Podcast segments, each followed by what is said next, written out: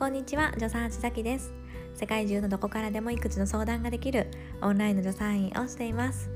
このラジオは今しかない子供との時間を楽しくいこうということでプレママさんから今育児を頑張っているママさんに向けた情報を発信しています。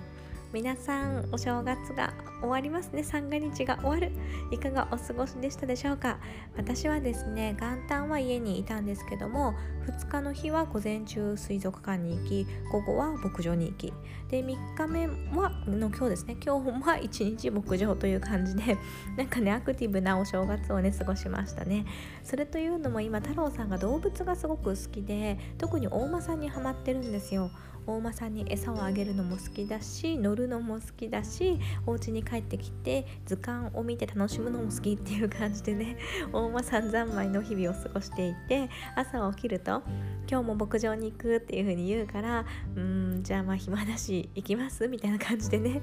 なんだか連日牧場に行ってますね、えー、この1週間で5日間行ってますからね。週5日牧場。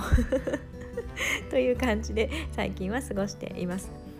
で私は今ですね栃木の、えー、北の方に住んでるんですけどもまあ栃木のね北ならではの過ごし方かなって思うんですよね。牧場がたくさんあるんですよ。で特に有名なのが南ヶ丘牧場と千本松牧場が有名かなと思うんですけどこれはどちらもね地元の方に教えていただいたんですけどね。あのどちらもすごくよくってなんと入場するだけなら無料なんですよ。すごくないですか？そうすごく良心的なの。で餌をあげたりするのはそのお金がかかるんですけどそれも100円とか200円とかだからねえたくさんあげてもいいかなって思っちゃうぐらいなんですよね。本当にいいです。それでご飯食べるところもあるしもちろんおトイレもあるしで、えっと、お土産買うところ、ね、飲むヨーグルトとかさなんかこう牧場らしいプリンとかなんかそういう美味しいものも売ってるしとってもとってもね楽しめるかなと思いますので。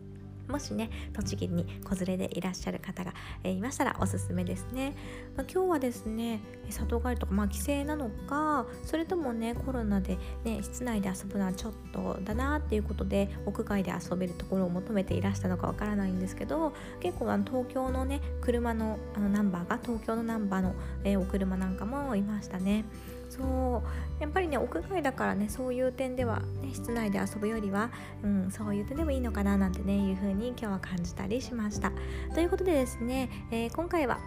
いただいたご質問にお答えさせていただこうと思います。12月分のね、えー、ご質問を先生先生と答えていくのが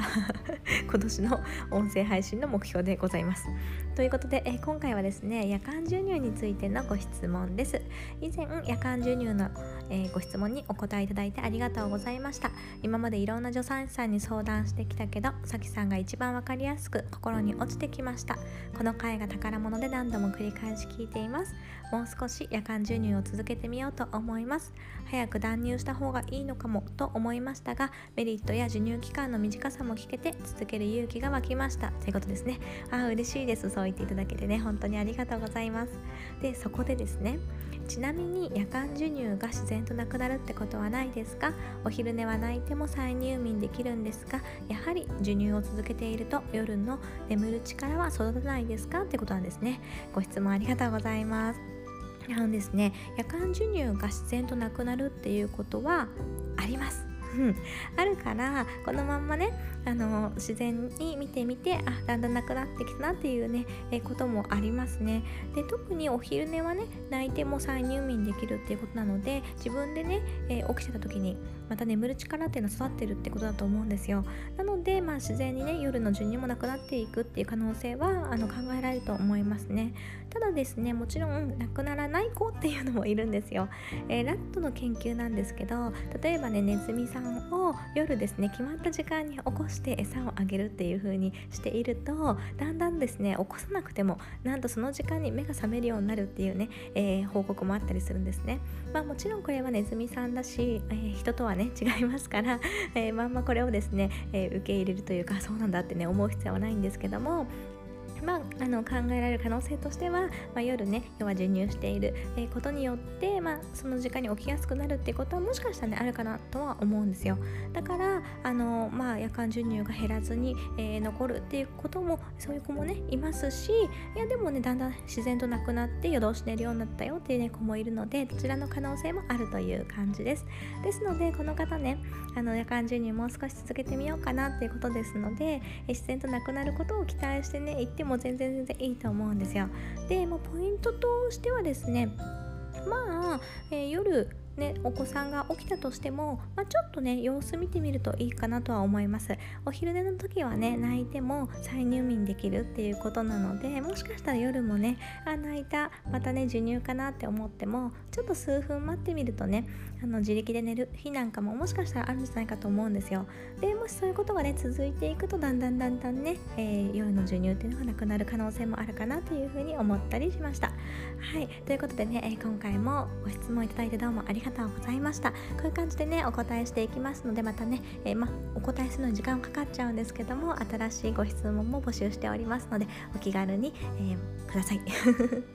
はい今回も聞いていただいてどうもありがとうございました。一緒に楽しくお母さんをやっていきましょう。あそうだそうだ。あとですね私ちょっと早口だっていう風に言われたので今回ねゆっくり喋ってみたんですよ。前回もちょっと気持ちゆっくり話してみたんだけどあのどっちがいいかなと思ってて。こっちがいいよとかあったらもしよかったらコメントください、まあ、ちょっとねしばらくゆっくりバージョンで話してみようかなと思っております。とか言ってねあの移動中に撮ってる時なんかは あんまりそういうの意識しないで話すのでどうしてもねすごく早口になっちゃうので なんかゆっくり話そうとか言っててもまた早口に戻るかもしれませんがあのこっちの方が聞きやすいよとかいいよって思うのがあったらねおっしゃっていただけると嬉しいです。ということで今回もありがとうございました。助産師さきでした。またね。